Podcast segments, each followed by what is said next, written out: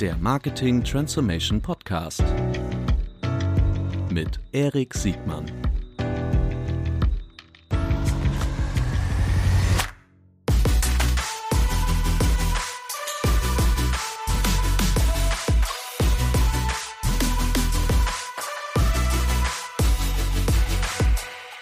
Herzlich willkommen zu einer neuen Folge des Marketing Transformation Podcasts. Heute mit einem ganz besonderen Gast. Herzlich willkommen, Rainer Berak von Project A Ventures. Moin.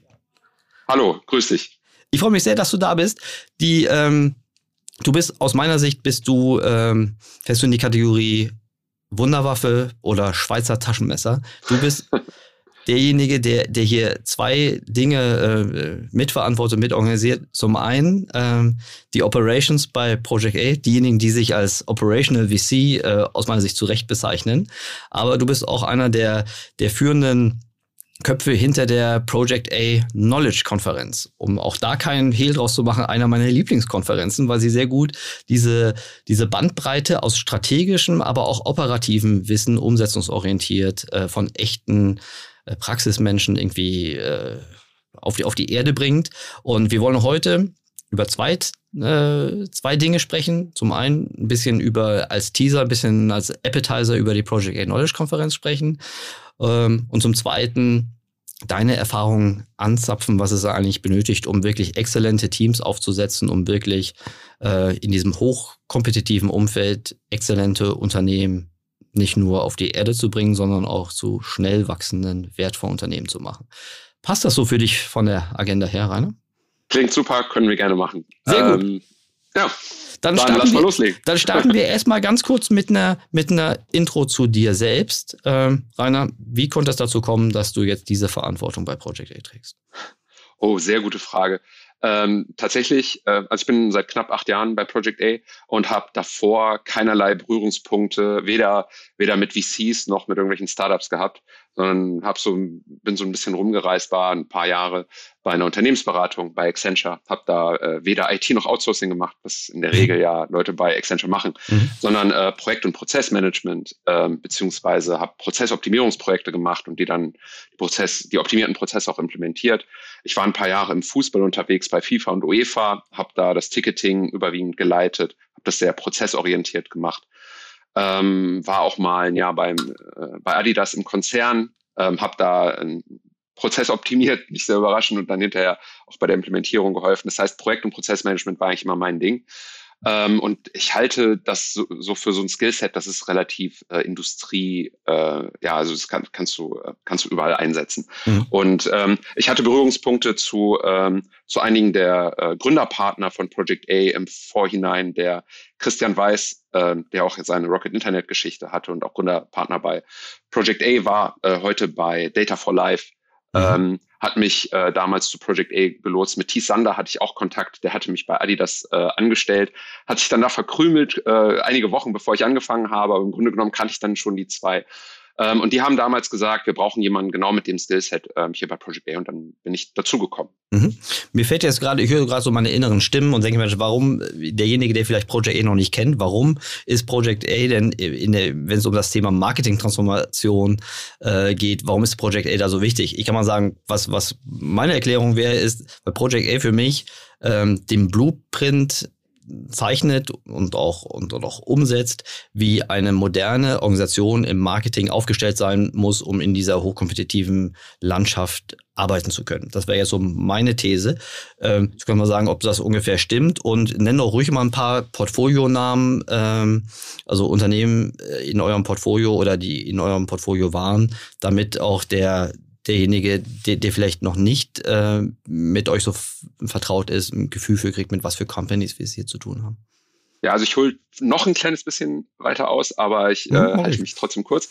Ähm, also unser, unser Slogan, unser, unsere Brand ist äh, The Operational VC. Ähm, mhm. Und das bedeutet eben, dass wir nicht nur investieren, sondern wir haben da ein Team von ungefähr 100 Leuten, die operativ exklusiv nur die Firmen unterstützen, in die unser Fonds investiert hat.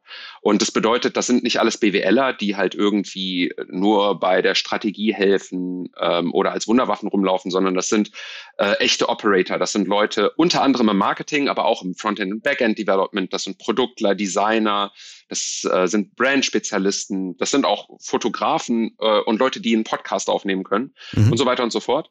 Ähm, und wenn man eben ähm, ein Startup ist, bei dem Project investiert hat, dann kann man mit den Leuten zum Selbstkosten beziehungsweise unterhalb des Selbstkostenpreises ähm, zusammenarbeiten. Marketing ist ein wichtiges Standbein dabei, ist einer der wichtigsten Bereiche. Ist nicht ganz überraschend. Wir haben ähm, auch als einen der Gründerpartner ähm, Florian Heinemann dabei und ich glaube, wenn man den da mit an Bord hat, dann wird Marketing automatisch äh, einer der ein, einer der wichtigsten Bereiche. Und das nutzen wir natürlich und da gibt es einen regen äh, Wissensaustausch mit dem Team. Also man kann sich das so vorstellen, dass Flo auch bei uns jetzt nicht einfach nur so über den Sachen schwebt, sondern läuft ganz normal über den Gang, hat äh, Joe Fixes mit, äh, mit der kompletten Heads-Ebene im Marketing und so weiter und ist da sehr nahbar und, und auch ähm, sehr, sehr eng dran.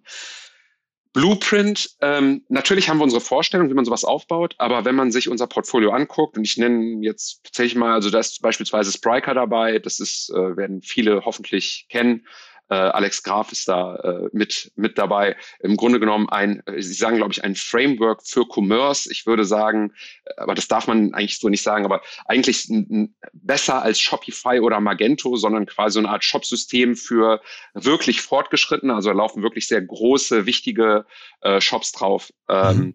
Und sowas ist dann halt dabei, also wirklich eine, eine Software-Company. Dann ist da aber auch wiederum ein Krü beispielsweise. Mhm. Krü ist ein, ein Anbieter für ja, für Telemedizin ist eigentlich falsch. Also du kannst einen Arzt auf deinem Telefon besuchen, dann Trade Republic sagt, glaube ich, den meisten etwas. Du kannst auf deinem Telefon Aktien handeln oder Wertpapiere handeln, äh, jeglicher Art. Ähm, dann aber auch wieder ganz, ganz, ganz andere Welt. Sender, also im B2B-Bereich ein Anbieter für Logistik, also kann man Full Truckload Logistics äh, äh, mieten oder, oder einkaufen und die konsolidieren da so ein bisschen über so einen digitalen Layer ähm, halt diesen ansonsten sehr fragmentierten Markt. So, und wenn man sich das anguckt, das sind jetzt mal ein paar Beispiele für Firmen, wo wir investiert haben, ist nicht ganz zufällig auch so eher die erfolgreicheren, mhm. ähm, die sind halt sehr, sehr unterschiedlich. Und da gibt's nicht das eine Marketing-Framework oder mhm. die Best Practice. Da gibt's ein paar Sachen, die man sicherlich machen kann, aber da muss man Marketing in komplett unterschiedlicher Art und Weise angehen. Mhm. Das sind sicherlich jedes Mal hochindividuelle Fragestellungen. Also klar, eine Trade Republic äh, ist auch ein äh, produktseitig, äh, wettbewerbseitig, der, der Markttrend hochinteressant, auch natürlich toll bewertet, was man, was man, was man sehen kann. Das ist also äh, deutlich in der Unicorn-Kategorie. Ähm, Spriker als dann wiederum sehr spezielle Lösungen in einem speziellen Markt, nämlich e- E-Commerce. Aber was sie alle gemeinsam haben, es sind alles Unternehmen, die ihre Geburtsstunde nicht länger als vor fünf, sechs, sieben Jahren hatten. Ne? Ich meine, viele der Unternehmen sind ja super jung äh, und haben damit für ihre, ihre Markt für, für ihr Alter eine sehr schnelle Wettbewerbsfähigkeit entwickelt, so dass sie, dass sie diese tollen Bewertungen erzielen können. Also bis ja, zu, absolut. Da kann man sagen, ne, von null bis zur Börsenreife innerhalb von wenigen, ähm, we wenigen Jahren. Und das ist ja etwas, was sich auch ein eine ältere Organisation durchaus auch abgucken kann. Ne? Nicht, nicht like to like, aber in, in die einzelnen Bits und Pieces, also Beispiel ist aus der Project A-Welt. Wir hatten natürlich Flo Heinemann hier schon, wir hatten äh, Philipp Werner äh, mehrfach, aber auch Ole Bostorf zum Beispiel. Fällt mir jetzt gerade so ein, die, die Art, wie ihr BI macht, ne? wie ihr euch arbeitsteilig aufstellt, wie ihr Wissen vermittelt, wie ihr Leute rekrutet, wie ihr Leute äh, gewinnt, aber auch auswählt. Ähm, ich glaube, das ist etwas, da kann man sich ganz, ganz viel. Also ich gucke mir wahnsinnig von euch und euren Companies ab und ich bin, also ich weiß, dass ich da nicht äh, ganz alleine bin. Ja, das so. höre ich natürlich gerne. So, aber das ist ja im Grunde schon der, der, der Cliffhanger zu unserem zweiten Teil heute. Wie baut man eigentlich ähm, so hoch kompetitive Organisationen? Ähm, wir wollten aber als erstes, ähm, wenn du einverstanden bist, über die Project A Knowledge Konferenz äh, sprechen. Wie gesagt, mhm. eine meiner Lieblingskonferenzen. Ähm, sag mir kurz, was denkst du, warum ist das meine Lieblingskonferenz und äh, warum macht ihr das? Also ich vermute mal, und das geht, glaube ich, vielen Leuten äh, so, die uns da besuchen, ähm, das ist halt eine Konferenz, die nicht davon lebt, dass irgendjemand viel Geld damit verdient, eine Konferenz zu veranstalten und den Leuten irgendwas auftischt, was sich irgendwie toll anhört, sondern das ist eine Konferenz von Operatoren für Operator. Mhm. Die ist entstanden, das war früher mal ähm, unser Portfolio-Tag. Also viele VCs haben ja so einen Portfolio-Day, wo man dann so alle Gründer antanzen lässt und dann kommen befreundete VCs und dann fragt jeder mal nach äh, Geld und man hofft dann so ein bisschen, dass ein anderer VC dann ein bisschen co-investiert. Zumindest war das früher mhm. wahrscheinlich mal so. Ähm, und äh, wir haben eigentlich von Beginn an gesagt, das müssen wir anders fahren. Wir wollen eigentlich hier eine Veranstaltung machen, äh, bei der, das passt zum operativen Modell, bei dem ähm, die Leute einfach Wissen austauschen. Bei dem, ähm, anfangs waren es die Gründer, dann kam das C-Level dazu, dann haben wir alle Mitarbeiter aus den Portfoliounternehmen eingeladen. Einfach sagen, okay, warum ist denn jetzt das und das Frontend-Framework äh, das aus unserer Sicht Beste? Oder warum ist das eigentlich so schwer, auf die nächste Stufe in äh, Marketing-Attributionsmodellen zu kommen? Ähm, oder warum ist äh, welche Plattform die beste, um meine Webseite zu hosten und so weiter und so fort. Also wirklich unmittelbar anwendbare Dinge für Leute, die wirklich in diesen verschiedenen digitalen Bereichen arbeiten, ohne Bullshit, ohne viel Blabla drumherum ähm, sondern so, dass man wirklich direkt etwas voneinander lernt. Wir glauben sehr an dieses Phänomen des Execution Gaps, also dass eigentlich der größte Fortschritt, den man machen kann, nicht auf diesem abgehobenen Level äh, stattfindet, auf dem, äh, in dem, mit dem sich thematisch die meisten Konferenzen äh, beschäftigen, sondern in einem, sondern auf einer viel niedrigeren Flughöhe eigentlich entschieden wird, ob ich den nächsten Schritt mache oder nicht. Und damit beschäftigen wir uns. Und ich glaube, das begeistert Leute, die auch einen operativen Draht haben. Und ich sehe, sehe dich da auch so. Also du hast ja auch äh, quasi die Nähe immer noch zu dem, was tatsächlich gemacht wird. Ja, äh, ist ja für mich auch mehr oder weniger eine lebenserhaltende Maßnahme ähm, und für viele andere auch. Ich habe auch festgestellt, ich hatte ja gerade letztes Jahr ähm, die Ehre, so, sogar live dabei zu sein. Da habt ihr das ja sehr, sehr aufwendig, toll produziert und so einen kleinen Beitrag ähm, zusammen mit Philipp Werner äh, zu bringen. Ich habe aber festgestellt, dass ihr das, was du Flughöhe nennst, auch wirklich sehr, sehr gut spielt. Ne? Also wird, wird vom vom, vom Mikroproblem bis zur strategischen Perspektive im Grunde alles abgedeckt. Ähm, es ist, äh, so wie ich gefunden habe, sehr, sehr leicht zugänglich. Also nicht inhaltlich leicht zugänglich, sondern ihr macht das ja äh, nicht für jedermann, aber ihr macht die Eintrittshürden nicht allzu hoch, also weder durch Geld noch die, nicht die also kommen wir gleich nochmal äh, zu. Ähm, ich habe mich schon gefragt, was ist euer, was ist euer Return on Investment auf die, auf die Knowledge-Konferenz? Ähm, ja. Ja, das, das ist gar nicht so leicht zu sagen. Ähm, mhm. Natürlich kann man immer sagen, ja, das zahlt auf unsere Brand ein. Und dann gibt's immer so den Standardspruch, den man immer von allen Playern immer wieder hört, so, wir möchten etwas der Community zurückgeben mhm. und so, ne? Mhm. Ähm, ja, äh, um ganz, ganz ehrlich zu sein, es macht uns einen Riesenspaß. Mhm. Und, und natürlich zahlt das auf unsere Brand ein. Ich glaube, äh, das, ist, das, ist, das ist einer der Gründe. Aber ähm, da entstehen einfach immer super interessante Sachen. Da kommen Leute, also mittlerweile muss man ja auch sagen, sind es auch nicht nur noch die Operator on the floor, sondern wir haben mittlerweile Gäste, also wir haben, wir haben immer noch die Talks, die wirklich ans Eingemachte gehen. Mhm. Und wir haben aber mittlerweile auch dabei einen Bob Moester, wir haben Daniel Mollner ist mittlerweile auch eine, eine Nummer, Mhm. Ähm, äh, wir haben aber dann auch ein paar Größen. Also Mario Götze wird zum Beispiel dieses Mal dabei sein. Nicht, weil wir uns jetzt ein Celebrity eingekauft haben, sondern wir haben Co-Investment mit Mario Götze zusammen gemacht und, und der Flo äh, wird den interviewen ähm, mhm. dazu, weil der einfach einen guten Blick darauf hat, warum es eigentlich so für seinesgleichen hochinteressant ist, ähm, solche Investments zu machen und sich einfach auch mit, mit der, mit der Startup-Szene auseinanderzusetzen.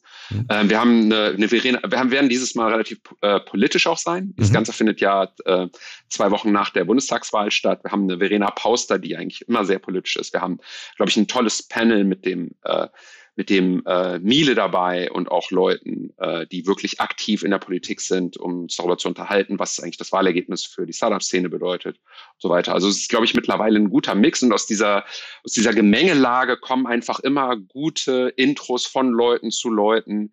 Ähm, da entstehen teilweise neue Investment, Investment-Ideen. Ähm, äh, da passiert sehr viel Talent Acquisition natürlich unter mhm. den Gästen. Das ist auch so gewollt, das ist gut. Äh, und da freuen wir uns drüber. Und da freuen wir uns einfach, wenn wir so ein bisschen die Spinne im Netz und das Ganze zusammenbringen. Mhm. Super. Ich hätte gedacht, dass der Return on Investment, also das mit der Zahl auf die Marke ein, das kann man ja immer sagen, wenn man es nicht so genau mhm. äh, zuordnen, zuordnen kann. Als ich da so da saß und auch gesehen habe, wie liebevoll ähm, die Teams das, also liebevoll ist das richtige Wort, aber auch natürlich fachlich kompetent, die Teams das gemacht haben, gesagt, das ist eigentlich auch die beste Mitarbeiterbindungsmaßnahme und vermutlich auch eine Mitarbeiterinnengewinnungsmaßnahme Maßnahme, weil das, ich meine, die meisten Leute arbeiten ja nicht nur für Geld irgendwo, sondern auch, weil sie eine Perspektive und eine inhaltliche Weiterentwicklung äh, suchen. Und ich finde, das hat sich dort sehr gut materialisiert. Also das konnte man so richtig spüren, äh, insbesondere im Vorfeld und während der, ich glaube, jeder, der das mal gesehen hat, kriegt da, kriegt da einen sehr guten Eindruck, ähm, dass das sehr, sehr, wahrscheinlich das Employer Branding, auch eine Art von Branding, äh, vermutlich die, der größte Nutznießer ist von diesem, von diesem Verfahren. Aber das wäre nur meine Genau, also natürlich hilft's ähm, quasi so für den Stolz der eigenen Mitarbeiter. Natürlich hilft's auch äh, dabei, neue Mitarbeiter zu finden. Wir heiern ja sehr, sehr viel, also mhm. nicht nur für uns, sondern für unser gesamtes Portfolio. Ähm, und das sind dann schon ganz schön ein paar hundert äh, Stellen, die wir da quasi zu jedem Zeitpunkt offen haben.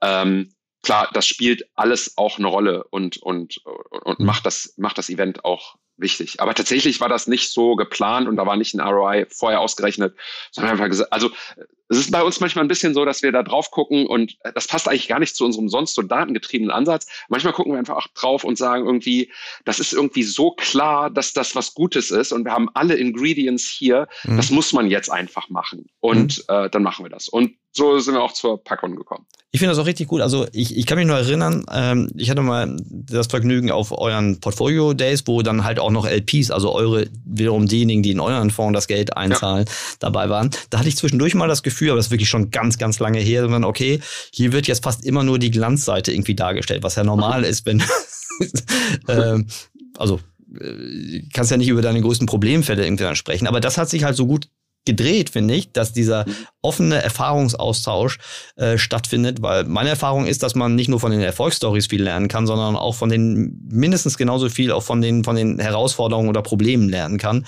vorausgesetzt, sie werden irgendwie klar adressiert und stehen im richtigen Kontext, aber das geht ja für beide Seiten. Ja, absolut. Und äh, also die LPs sind natürlich auch äh, alle eingeladen, da mhm. kommen auch viele äh, von denen dahin. Und das hat dann auch zwei Seiten. Das eine ist äh, natürlich, ist, also wenn wir sagen, wir sind der Operational VC, dann ist im Grunde genommen die Pacon so ein bisschen äh, wie Weihnachten und Ostern mhm. an einem Tag. Also mhm, wir können es genau. einmal so richtig ins Schaufenster stellen. Und ähm, ja, also wenn die dann sehen, wie das funktioniert, äh, ich glaube, im Fußball ist es auch so, dass ein Sponsor wie jetzt T-Com auch mal ab und zu bei Bayern München vorbeischaut und sich das Training anguckt. Mhm. Und dann finden die es einfach, oder eine Jugendarbeit und mhm. finden es einfach schön, das zu sehen.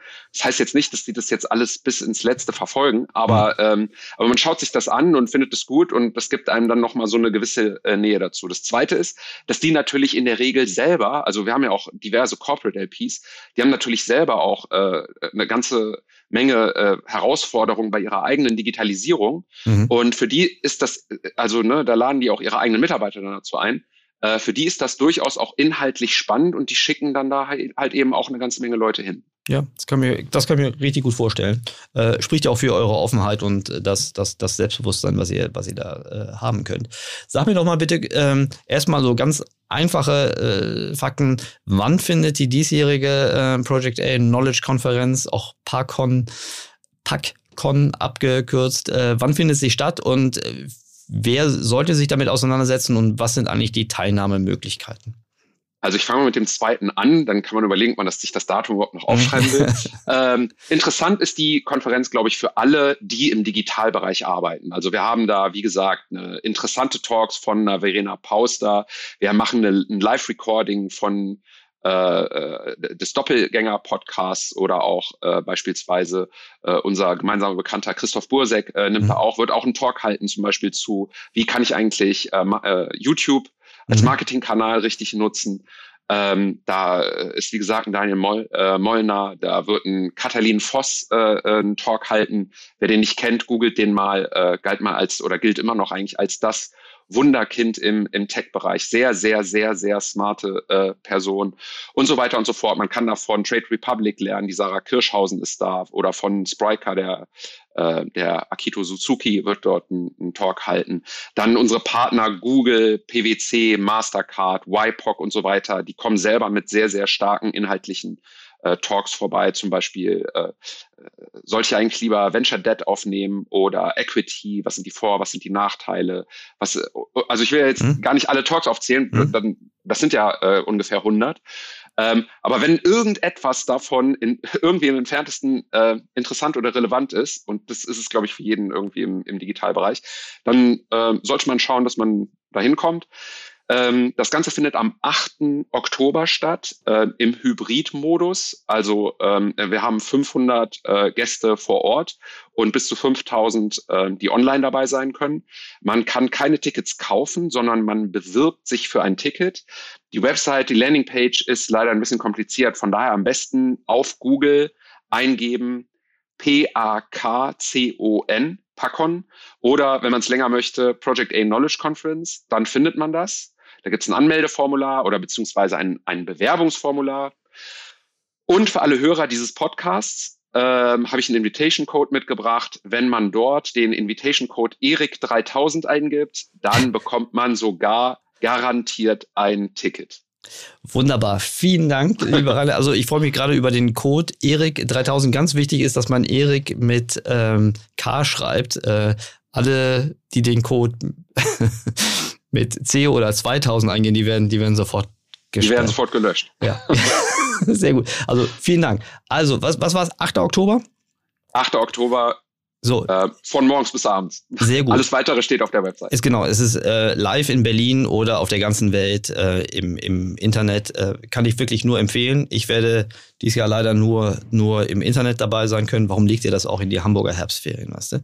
Aber äh, ich freue mich auf jeden Fall schon, schon sehr. Aber wichtig, ja? um, also das Hybridmodell wird da wirklich konsequent gefahren. Das mhm. heißt, du wirst ähm, remote alle Talks sehen können. Mhm. Also auch diejenigen, die on-site stattfinden und umgekehrt, wenn du vor Ort bist, kannst du auch alle Talks sehen. Das sind ungefähr zwei Drittel, die remote stattfinden. Also das heißt, die werden dann auch in die Location rein gestreamt und den Ton bekommt man dann über Kopfhörer und äh, also man, es geht komplett überkreuzt, sowohl auf Speaker als auch äh, auf äh, Teilnehmerseite. Richtig toll. Also wie gesagt, dann höre ich auch auf mit dem Werbeblock.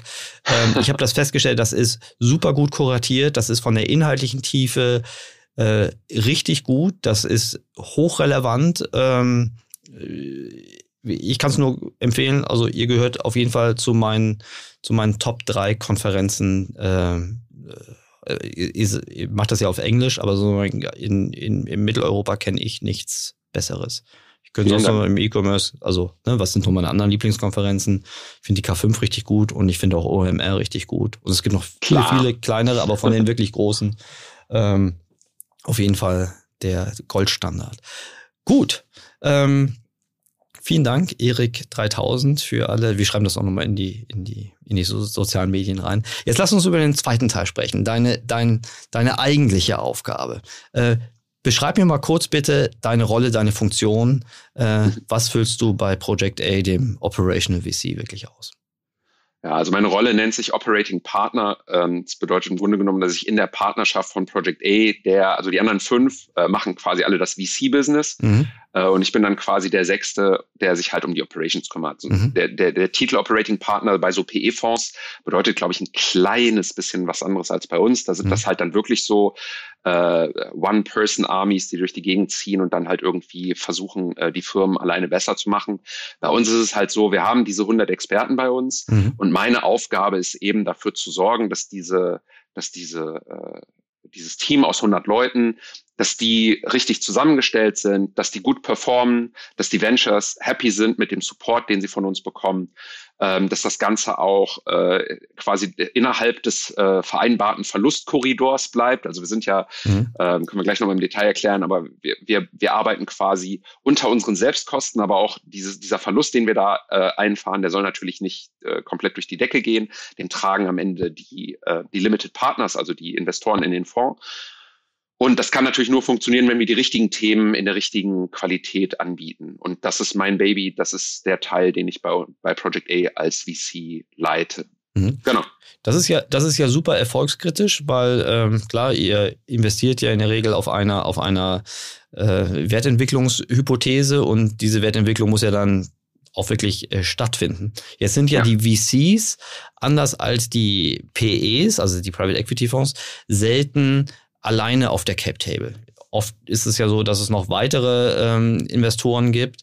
Ähm, wie ist denn da so ein bisschen die Abgrenzung? Weil ihr könnt eure, wenn ich es richtig verstanden habe, eure, eure Leistung ja nur anbieten, aber es gibt ja natürlich keinen Abnahmezwang und äh, ihr führt ja auch operativ, sind die, sind die Companies eher alle, alle eigenständig. Äh, ist, das, ist das immer einfach? Ja, also ähm, generell ist es erstmal genau wie du gesagt hast. Also die Firmen müssen nicht mit uns arbeiten. Das ist mhm. uns auch sehr wichtig. Mhm. Ähm, ich glaube, du darfst als VC nicht, ähm, also du hast als VC heute nicht mehr so sehr wie früher, aber du hast natürlich Einfluss auf deine Firmen. Ähm, nicht zu sagen, eine gewisse Macht. Und äh, wenn du, glaube ich, gleichzeitig irgendwie dann quasi so eine Art Digitalagentur fährst, egal ob das jetzt verlustbasiert ist oder nicht, mhm. aber da würde immer jemand irgendwie ein bisschen äh, suspicious werden, wenn du dann irgendwie plötzlich ähm, also wenn du damit Geld verdienen würdest mhm. und dann einen gewissen Druck und einen Zwang ausüben würdest. Ähm, mhm.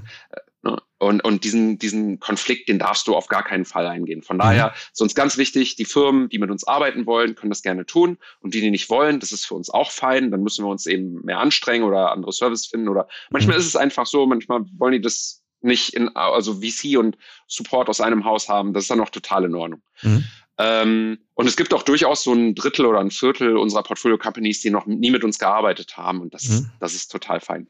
Mhm. Ist es ansonsten schwierig? Ich meine, klar, also wir haben, ähm, wir sind halt immer noch auch der VC und wir sehen als operativer Support natürlich Dinge, die ein anderer VC nicht sieht. Äh, das finden Firmen manchmal schwierig. Mhm. Allerdings ähm, hat, hat jede gute Firma das Ziel, erfolgreich zu sein. Und da macht es irgendwie keinen Sinn, irgendwas zu verdecken oder zu verheimlichen, sondern ich bin, also, ne, also es mhm. ja nicht, ich muss, ich, es ist ja nicht so, dass ich ein gemachtes Nest habe und ich muss das jetzt nur noch irgendwie 30 Jahre pflegen, sondern ich will halt meinen Hockeystick und ich will halt sehr, sehr, sehr erfolgreich sein. Ich will ja nicht vor mich hindümpeln. Und da muss ich eben auch bereit sein, dahin zu gehen, wo es halt weh tut und irgendwie ähm, mir in Dingen helfen lassen oder eben auch mal aufdecken lassen, wenn irgendwas nicht so ideal ist. Und das ist, glaube ich, auch so ein bisschen der Grund, warum so andere VCs, mit denen wir dann gemeinsam in der Cap Table stehen, ähm, auch, auch gar nicht so äh, auch gar nicht so viel dagegen haben, wenn wir dann da mit drin rumwerkeln. Wir bekommen da keine Sonderkonditionen oder so dafür, mhm. dass wir das äh, anbieten und diesen Verlust halt übernehmen, ähm, sondern es ist einfach nur ein Zusatzservice und den bekommen die ja im Grunde genommen dadurch indirekt auch, ohne dass sie dafür jetzt etwas bezahlen müssen. Und ihr macht ja auch Co-Investments mit, mit, mit PEs, ne? Da, und da ist Richtig. natürlich nochmal der, der operative Need vermutlich also das tun die ja bewusst, äh, wenn sie euch reinziehen, vermutlich dann noch größer. Die wollen dann vermutlich auch explizit äh, einen Co-Investor haben, der eine Interessensgleichheit hat, hat aber auch ähm, äh, operative Erfahrung und äh, Umsetzungsunterstützung liefert. Genau, da ist der Angle tatsächlich ein kleines bisschen anders. Da mhm. ist es wirklich so, dass wir in die, bei den PE-Investments, also beispielsweise Lampenwelt, äh, Kfz-Teile 24, ähm, Arman Gierbach etc., mhm. dass wir da tatsächlich ähm, mit in den Deal geholt werden, nicht weil man jetzt unser Investment unbedingt braucht, die brauchen euer sondern, Geld nicht. Nee, genau, die haben also wirklich ein Vielfaches davon, äh, sondern da äh, gehen wir mit in den Deal rein, mhm. äh, weil man sich eben von uns verspricht, dass wir äh, entscheidend dazu beitragen können, dass eben das Multiple, das so ein PE-Fonds avisiert, äh, sicherstellen können. Ja. Ähm, und ja, genau. Das und das ist aus meiner Sicht jetzt die ideale Brücke, ähm, weil natürlich auch viele Zuhörerinnen und Zuhörer dieses Podcasts nicht mehr in Startups oder in, in, in, in schnell wachsenden Unternehmen sind, sondern durchaus auch in, in eher etablierteren und oder vielleicht auch langsamen oder sogar irgendwie von dieser Dis Disruption bedrohten Unternehmen äh, unterwegs sind. Und die, du hast vorhin ähm, die, die große Bedeutung von diesem Execution Gap äh, erwähnt. Und das ist etwas, was die, die größte Gemeinsamkeit zwischen den, den Legacy-Playern, also den etablierten äh, äh, Playern und den, und den jungen Herausforderern irgendwie darstellt, dass der wesentliche Differenzierer die Güte und die Geschwindigkeit ist, wie dieses Execution Gap geschlossen werden kann. Ähm, hast du vielleicht ein paar Beispiele, ähm, in welchen Bereiche ihr dabei helfen könnt, dieses Execution Gap kleiner zu machen, als es ohne euch wäre? Und damit ja. meine ich jetzt explizit nicht nur einen Marketingbereich, sondern durchaus, durchaus irgendwie, muss jetzt keine Namen nennen, aber einfach nur Tanzbereiche, in denen du sagst, okay, das ist, das macht einfach den Unterschied, ähm, um, um diesen Execution Gap äh, zu beschließen. Vielleicht kannst du auch ruhig nochmal erklären, was, was, was die Ursachen oder was, was Beispiele für ein Execution Gap sind, weil das ja so abstrakt. Ja. Ja, es gibt so ein, es gibt so ein, ich habe mal bei der Eröffnung der Knowledge Conference vor ein paar Jahren mal zur Eröffnung so einen Witz erzählt, äh, der eigentlich überhaupt nicht witzig ist. Nämlich mhm. so, treffen sich zwei Marketeers ähm, und sagt der eine, ähm, ja, äh, wir wollen jetzt gerade von, äh, von U-Curved Attribution auf äh, Logarithmic äh, Attribution wechseln. Sagt der andere, ja, haben wir vor zwei Jahren auch, auch probiert, äh, Projekt läuft noch. Und dann gehen beide nach Hause und machen Last Click. ähm, und es ist erst lustig. Ja. Aber es ist halt leider wahr, weil genau so sieht's halt aus. Ne? Mhm. Also alle reden immer so toll irgendwie, nicht nur mhm. auf Konferenzen, sondern auch im beruflichen Alltag. Und gerade wenn du in den, in den etablierteren Unternehmen mhm. bist, äh, vergeht eigentlich kein, also äh, es ist halt immer Politik im Spiel und das ist auch normal. Und ich bin jetzt auch der Letzte, äh, im Gegensatz, also so ein bisschen gegen den Mainstream, der sagt, äh, Politik ist was äh, bei Konzernen und im Startup gibt's das nicht. Ich glaube, mhm. ich glaube, Startups sind die politischsten äh, Konstrukte, die es eigentlich gibt, aber das ist ein anderes Thema. Ähm, aber ähm, was es halt schon gibt, ist, es ist schwer in so einem in so einem gewachsenen Unternehmen einfach so richtig Schwäche zu zeigen oder einfach mal zu sagen, irgendwas Einfaches ist richtig schwer und dann trotzdem eben eine gute Karriere zu machen. Mhm. Und ich glaube, da musst du aber halt einfach hin, äh, weil du musst halt den ersten Schritt vor dem zweiten oder dem 25. machen.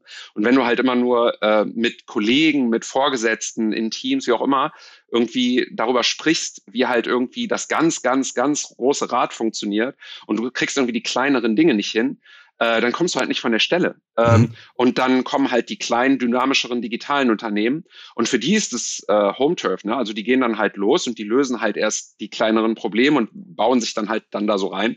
Und dann überholen die dich im Zweifelsfall. Und dann ist das, äh, dann, dann ärgert man sich halt irgendwie vielleicht, dass man ja, dass man halt dann so vorgegangen ist. Und das gibt's in allen Bereichen. Also das gibt ähm, das Marketing Attribution Modell, das ist jetzt nicht einfach so erfunden, sondern das, wir haben das tatsächlich mal, ich will jetzt nicht, nicht die Na oder nicht mehr die Namen nennen, aber der tatsächlich der Philipp Werner hat das damals gemacht. Der hat mal so bei wirklich den absoluten Top-Unternehmen in Europa zumindest, also bei den top digitalen Unternehmen, weiß glaube ich jeder selber, wer da mhm. so dabei ist, mhm. ähm, mal so rumgefragt, wer das macht. Und die machten alle Last Click und keiner spricht da halt irgendwie drüber und keiner kommt halt irgendwie weiter, weil es halt nun mal oft schwer ist. Mhm. Und wenn ich das halt nicht hinkriege, dann muss ich mich erstmal damit beschäftigen und nicht irgendwie schlau über andere äh, Sachen reden. Und das gibt's das gibt's genauso im Produkt- und Tech- und im Data-Bereich und so. Da werden die tollsten Data Warehouses gebaut mit irgendwie, weiß ich nicht, wie vielen Reports und Möglichkeiten und sonst irgendwas. Und dann musst du dir mal angucken, welche User benutzen das eigentlich, wofür, in welcher Frequenz. Und häufig sind es dann irgendwelche Reporting-Tools für den CFO oder so und der echte Impact auf das Unternehmen für echtes datengetriebenes Arbeiten, ob im Produkt, ob im Marketing, ob im Talent Acquisition, was meiner Meinung nach oft im Datenbereich noch total äh, unter, unterschätzt ist oder zu wenig bearbeitet wird. Überhaupt der ganze so, so People Analytics Bereich und so. Ähm, äh, da, da, hat das gar nicht die Wirkung, die das eigentlich haben müsste. Also ich finde so ein Klassiker, riesige Data-Teams, die wahnsinnig tolle Sachen machen, wo die schlausten Menschen der, der ganzen Firma arbeiten und der Impact auf den Erfolg der Firma ist dann manchmal doch gering. Mhm. Die, äh, ich finde das, ich finde das super spannend, was du sagst. Das eine ist das, was du beschreibst, dieses Symptom, dass viele eine Vision haben oder eine Vision teilen, wie eigentlich die idealtypische äh, Praxis aussehen sollte und, und was dann die Realität und die Hürden in der Realität angeht. Und dann kann man sich ja entscheiden, welchen, welchen Weg man geht, also ewig lang warten, bis man es dann einmal für immer löst oder kleine Schritte, gibt auch, je nachdem, was die Ursache ist. Ähm, aber die, die, meine ein, eins meiner Learning war, dass der erste Schritt, um diese Probleme anzugehen, erstmal überhaupt zu anzuerkennen ist, dass es eine, eine Herausforderung gibt. Jetzt sagst du, ja. ähm, Politik gibt's gibt's überall. Kannst kannst du in deiner Rolle dafür sorgen oder besser damit helfen, diese die, die Herausforderungen nach ihrer Bedeutung auf den Business Impact ähm, in die richtigere Reihenfolge zu bringen? Oder wie, wie kann ich mir das am besten vorstellen? Ja.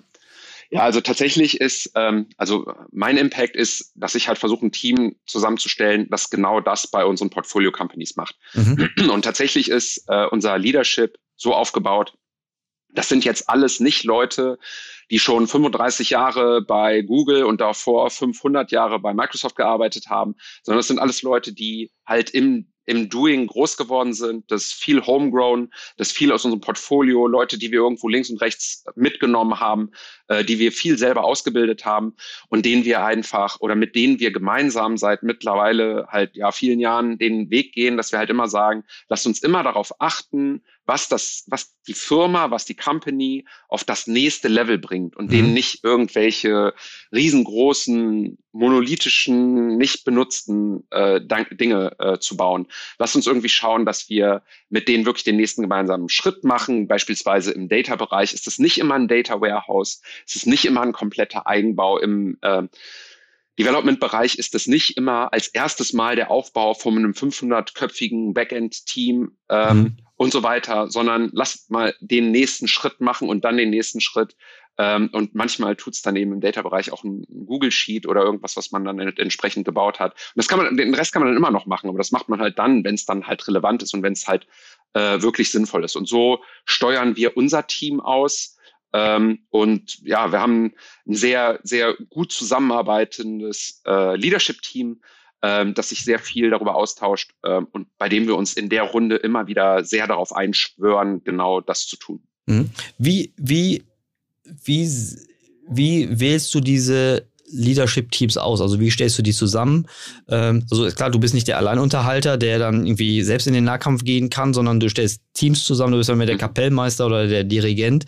Äh, du musst aber trotzdem das Ganze ja orchestrieren. Äh, wie gehst du da vor? Also erstmal erstmal thematisch, aber auch äh, äh, von, von, den, von, den, von den Persönlichkeiten. Wie machst du das? Ja, also vielleicht sogar noch davor strukturell. Ich bin, ich bin ein großer Fan von einer ganz, ganz klassischen hierarchischen Organisation. Mhm. Also keine Matrix oder andere verrückte Organisationsform, sondern ich glaube, wenn du eine 1 zu N und dann das auf jeder mhm. Stufe so entsprechend äh, fortsetzt, oder die klassische mhm. Tannenbaum-Organisation, dann ist das eigentlich die am besten funktionierendste Organisationsform. Mhm. Warum?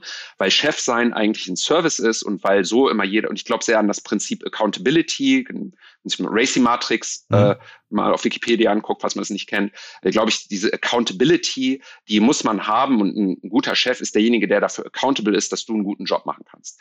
So, das ist das Erste. Und das Zweite ist, ich glaube, eine erfolgreiche Firma funktioniert dann immer grundsätzlich richtig gut, wenn die zweite Ebene, also genau nicht ich, sondern mhm. genau mhm äh, meine CMO, mein VP äh, für Data and Analytics, mein CTO und so weiter, wenn die ihren Bereich richtig gut im Griff haben, genau wissen, was da passiert ist, was die nächsten Teams sind, was das Portfolio braucht, welche Mitarbeiter wie gut sind, wen die da brauchen, wen man noch holen muss und so weiter und so fort. Und ähm, da messen wir einerseits sehr an Ergebnissen, ähm, also jeder in seinem Bereich, aber es ist eben auch sehr viel ähm, wie soll ich sagen, äh, persönlich dabei. Also wir sind, wir haben dann Leadership, das sehr danach auch ausgewählt ist, dass zu der fachlichen Stärke die richtige Attitüde kommt und wo wir da eine, eine Gruppe sind, wo ähm, jeder sich selber in die Pflicht nimmt und auch ähm, ähm, intrinsisch äh, eine Verpflichtung dafür fühlt, für die anderen zu liefern und mit den anderen gut zusammenzuarbeiten.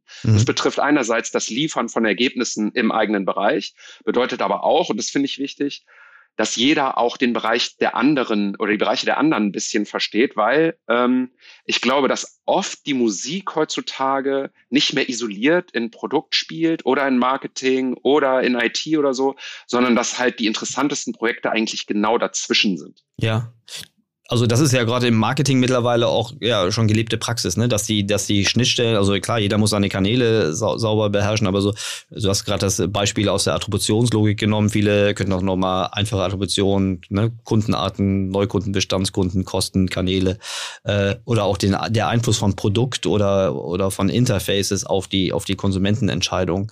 Ähm, ich glaube, dieses Vernetzte ist ähm, das ist jetzt keine Mindermeinung mehr, dass diese, diese äh, Vernetzung über den Tellerrand hinaus gucken und denken, dass das ein riesen Erfolgsfaktor ist.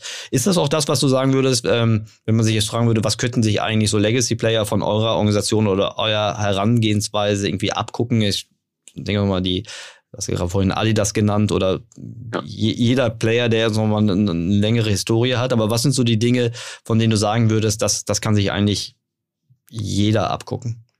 Ja, genau. Also eine, eine Sache hast du vorhin schon gesagt. Ne? Also man muss eigentlich dafür sorgen, ähm, dass sich da niemand schämt, äh, quasi bei den ersten Schritten anzufangen, mhm. sondern dass man die Probleme benennt, dass man sich auch bewusst macht, dass sie schwierig zu lösen sind, mhm. dass man dann halt die jeweiligen Teams äh, empowert und enabled, wie man mhm. immer so schön sagt, mhm. äh, das dann eben auch zu tun. Ähm, eine zweite Sache ist sicherlich irgendwie Mechanismen zu finden, dass die dann eben auch gemeinsam an Problemlösungen arbeitet, mhm. arbeiten. Und auch das klingt jetzt erstmal so leicht, ist aber, also es ist nicht damit getan, dass ich jetzt als, äh, als Corporate irgendwie bunte Stühle in Open Office stelle und dann wirkt das alles so hip und Startup-mäßig. Es lag doch nicht, äh, die Chefs in Silicon Valley zu schicken, ne? als man ja. das durfte. ja, genau, aber tatsächlich sieht das halt oft so aus. Mhm. Ähm, und äh, witzigerweise in den Startups sieht es dann meistens gar nicht so aus, äh, mhm. sondern da ist der Punkt einfach was ganz anderes. Das sind dann diverse Dinge in, in, in den Arbeitsabläufen, also wie du ein All-Hands, wie du deine Stand-ups organisierst, äh, wie du Kommunikation über Kanäle wie Slack zulässt, ähm, mhm. wie du Karrieren äh, baust und so mhm. weiter und so fort. Also das spielt dann eigentlich die viel größere Rolle. Mhm. Ein dritter Punkt, äh, vielleicht noch, ähm, der mir zuletzt irgendwie immer stärker so aufgefallen ist, ist ähm, viele Corporates, die digital werden möchten, ähm, die installieren ja irgendwie ein, so, ein, so ein Digitalbüro oder eine Digitalabteilung oder so, die so ein bisschen an die Seite gebaut ist. So ein Beiboot. Das, so ein Beiboot. Und das ist ähm, sicherlich gut, das zu machen, um da halt mal so reinzufinden. Aber letztlich darf man sich halt äh, oder muss man sich halt bewusst machen, wenn man jetzt seine Competitors aus, der Digital, aus dem Digitalbereich ernst nimmt, also angenommen, ich bin jetzt, ich bin jetzt eine Bank mhm. ähm, und ich empfinde irgendwann dann doch Trade Republic als Konkurrenz oder N26. Ja. Was ja durchaus passieren kann. Oder was passieren sollte wahrscheinlich. Kommst du da? So, dann muss ich mir halt bewusst machen, die haben nicht ein digitales Beiboot, sondern die sind durch und durch von der Spitze weg digital. Da sitzt ein Christian Hecker mhm. und ist ein wahnsinnig schlauer Typ und baut als voll digitale Person diese Firma von der Spitze her nonstop mit einer Wahnsinns-Pace super erfolgreich auf da reicht ein digitales Beiboot wahrscheinlich nicht, sondern da muss ich wahrscheinlich in die Vollen gehen, wenn ich da halt irgendwie perspektivisch mithalten möchte. Ja, ich finde das Bild, ich, also ich kann dir nur zustimmen. Ich finde auch das Bild des Beibootes, ich habe das ja selbst gerade, äh, glaube ich, glaube ich, gebracht. Ähm, das ist ja eigentlich ein Überlebensanker, aber das, die Wahrheit ist ja, ähm, wie sagt man, wenn die Plattform schon brennt, ne, ähm, dann ja. ist es ja, da musst du überlegen, was, was du wirklich rettest, ne? Ob du jetzt wirklich die Plattform ja. löschst oder ob du ein fancy Beiboot, wo, äh, sagen wir mal, die, die eigenen Karrierechancen vermutlich größer sind, äh, also der, oder der persönliche Marktwert vermutlich größer wird als der ähm, die Unternehmenswertentwicklung des, des, des Dickschiffes. Ähm, und wenn du halt keine Kapitäne und Offiziere irgendwie kriegst, um dieses das Hauptproblem zu lösen oder so eine Art Negativselektion hast, dann wird es halt immer schwieriger. Du sagtest aber davor, ich versuche das mal auf die Reihe zu kriegen. Das erste ist mal auch durchaus kleine Schritte anzugehen. Das zweite ist die Arbeitsweise interdisziplinär. Und du sagtest dann Beiboote, also das ist, wenn man seine Wettbewerber ernst nimmt, dann muss man das Hauptschiff drehen und nicht, nicht nur an der Peripherie irgendwie Kosmetik machen. Habe ich das richtig übersetzt? Ja, genau. Und vielleicht noch ein Positivbeispiel für das mhm. dritte. Ich will da jetzt nicht mhm. gar nicht äh, über gut. die Corporates irgendwie lästern, sondern ich. ich. finde, da gibt es sehr, sehr gute Beispiele. Also mhm. schau dir mal Otto mhm. an. Ne? Also da kann man jetzt über die Otto Group sagen, was man möchte. Die machen sehr vieles sehr, sehr gut. Also mhm. ich habe die Freude, ab und zu mal äh, bei denen zu Besuch zu sein, mit denen zu mhm. sprechen. Und zum Beispiel eine Sache, ich meine, schau dir die ähm, About You Story an. Mhm. Ähm, das, das ist einfach richtig stark. Da wurde nicht irgendwie so ein bisschen irgendwo rumgedoktert, sondern da hat man halt Tarek halt schon mal die Möglichkeit gegeben, Tarek Müller, mhm. ähm, About You aufzubauen und hat da mittlerweile halt äh, eine Firma, ähm, die halt äh, einem Salando die Stirn bietet und das mhm. einfach richtig, richtig gut macht, super erfolgreich ist, ähm, IPO mit, mit allem, was dazugehört. Und äh, so kann eben Digitalisierung auch funktionieren. Ja, finde ich gut. Wenn wir gerade bei Otto loben sind, äh, äh ich hatte jetzt gerade vor kurzem das Vergnügen hier Markus Fuchshofen von Bonprix, also nicht eine Otto-Neugründung, sondern eher schon ein, eine Otto äh, Group Company, die es schon also mehrere Jahrzehnte gibt. Äh, und auch da ist mir aufgefallen, also eigentlich, wenn du jetzt so aus einem reinen Business Case gesagt hättest, ist das ein Geschäftsmodell, dem du jetzt eine rosige Zukunft irgendwie äh, zuschreiben würdest. Ähm, ist einfach wahnsinnig gut exekutiert über mehrere Märkte, obwohl es ne, nicht nur eine Amazon, eine, eine, eine Salando, eine About You, also das könnte ja auch ein interner Konkurrenz sein und die ganzen Fast Fashion Player mit stationärer äh, Herkunft, das ist eine Company, die sich super, super, ähm, super hält, äh, super entwickelt. Ähm, eine Beobachtung, aber eigentlich will ich dir die Frage stellen, eine Beobachtung, die ich gemacht habe, dass diese Unternehmen alle immer so eine, ich würde mal sagen, eine angstfreie slash Fehlerkultur hatten. Also die haben keine Probleme, sich selbst zu hinterfragen und Fehler auch wirklich auf den Grund zu gehen und dann auch so gut wie möglich zu beheben. Aber das ist jetzt nur eine, eine ja. Hypothese. Was, was würdest du sonst noch so für isolierte Eigenschaften den, den transformationswilligen oder transformationserfolgreichen zuschreiben? Ja, genau. Also, also Fehlerkultur ist, ist ein absolutes Muss, glaube ich, wenn du da irgendwie Schritte nach vorne machen möchtest. Mhm. Ähm, ich glaube, du musst bereit sein, dir auch ähm, wahrscheinlich von, ich glaube, du musst bereit sein, dir junge digitale Leute ins Team zu holen, die, obwohl sie jünger sind mhm. als du, mhm. äh, schlauer sind als du mhm.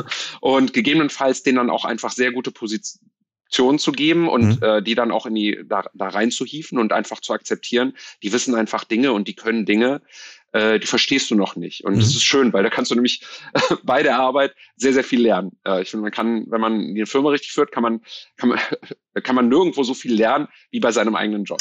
Mhm. Ähm, was braucht man noch? Man muss wahrscheinlich auch den harten Weg gehen und äh, lernen, sich von Dingen zu trennen. Das können Mitarbeiter sein, das können Business Units sein, das können Prozesse sein.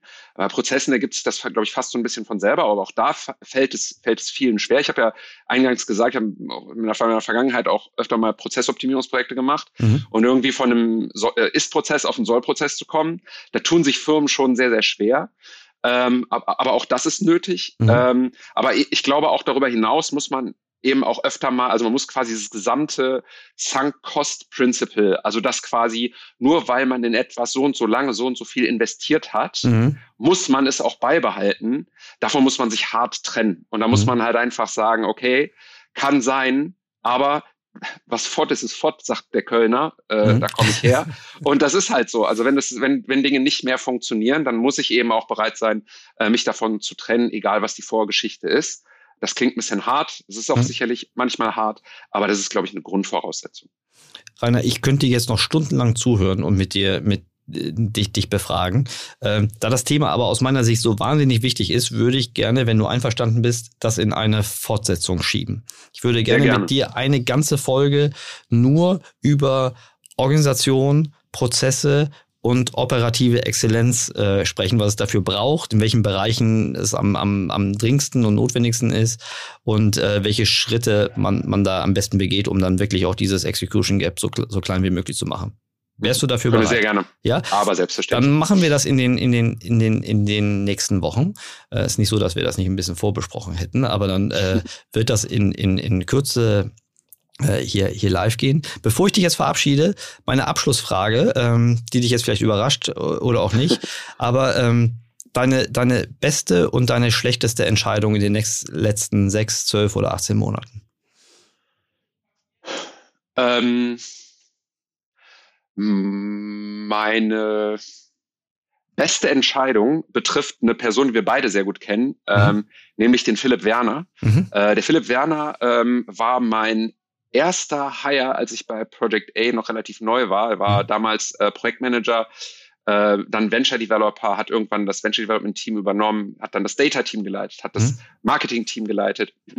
Und es stand so ein bisschen die Frage im Raum, wollen wir dem jetzt Verantwortung auf der Investmentseite geben? Das bedeutet, ähm, dass ich ihn im Grunde genommen aus den Operations hergeben müsste. Mhm. Und das macht man natürlich ungern, wenn man jemanden hat, den man einfach sehr schätzt. Aber tatsächlich glaube ich, ist es für ihn als auch für Project A wahnsinnig wertvoll, so eine Person dann auf der Investmentseite zu haben. Von daher vielleicht eine der schmerzhaftesten, aber gleichzeitig besten Entscheidungen, da zu sagen, Weg frei und feuerfrei und den packen wir jetzt ins Investment-Team der Star Principal äh, mit klarem Path, da irgendwann Partner zu werden äh, in nicht allzu ferner Zukunft mhm. und das dann auch zu werden. Sehr vergleichbare Story mit Christoph Rösler ähm, mhm. und auch genauso geschätzt und auch genauso schmerzhaft. Und mhm. also das quasi sehr gute, mhm. schmerzhaft, aber sehr, sehr gute Entscheidung.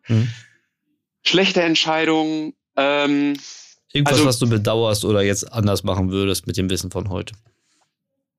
Ja, ähm, ich möchte nicht, dass das am Ende auf irgend, also wir haben in, wir haben auch immer mal, also machen, glaube ich, viele gute Hires, wir haben auch mal schlechte Hires gemacht und ich werde, ich werde auf gar keinen Fall über die Person sprechen, Klar. darum geht's nicht. Mhm. Aber wir haben, glaube ich, erst in den letzten zwölf Monaten richtig gut gelernt, uns äh, den Werdegang von Personen noch genauer anzuschauen, bevor wir einen Hire machen. Damit meine ich nicht zu schauen, wo haben die Leute, also äh, quasi, mhm. welche waren die jetzt alle irgendwie bei GAFAs mhm. und waren die alle an der WHO und so weiter, mhm. sondern noch genauer eigentlich nach Mustern in dem Werdegang zu gucken. Mhm. Also, wie lange sind, waren die dort? Ähm, sind die bereit, Referenzen anzugeben? Und mhm. wenn nicht, warum eigentlich nicht und so mhm. weiter? Und da noch ein bisschen kritischer drauf zu gucken und quasi nicht nur zu schauen, sind da gute, starke, große Namen ähm, dabei und war die richtige Uni dabei und so weiter. Ähm, da haben wir, glaube ich, auch mal in der Vergangenheit Fehler gemacht. Ähm, und das war ein wichtiges Learning, würde ich so sagen, in den letzten ein bis zwei Jahren. Ja, super spannend. Ähm, witzigerweise, die, dieses, dieses, äh, diese Erkenntnis, die du gerade sagtest beim Hiring-Prozess, das hat, äh, ich glaube, an Billinghoff war das, ähm, hat das auch gesagt, dass er da eigentlich, also meine Übersetzung war, dass er da eigentlich in Zukunft mehr Augenmerk drauf äh, legen müsste. Ähm, ja, da kann man wirklich viel von lernen. Großartig. Lieber Rainer, ganz herzlichen Dank. Es hat mir äh, Spaß gemacht. Der größte Trost ist, dass es ja bald weitergeht. Ähm, und äh, aber hier jetzt nochmal die, die Erinnerung, 8. Oktober, Project A Knowledge äh, Konferenz äh, mit dem Code, was, wie war nochmal der Code? Erik 3000. Erik 3000. mit K. Sehr gut. Wir machen auch so eine kleine Competition. Wir hatten nämlich auch den äh, Bursek 3000. Ja. Und dann schauen wir mal, wer von euch äh, mehr Anmeldungen generiert. Ja, Sehr gut, ich, ich werde mich ins Zeug legen. Großartig. Lieber Rainer, ich wünsche euch eine ganz tolle äh, Vorbereitungszeit, noch eine super tolle Konferenz und ich freue mich auf die Fortsetzung in Kürze, wenn es dann darum geht, Orga, Prozesse und das kleine Execution Gap. Vielen Dank dir. Merci beaucoup. Vielen Dank.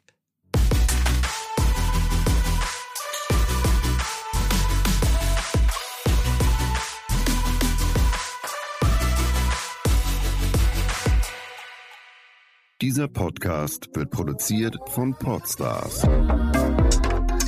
bei OMR.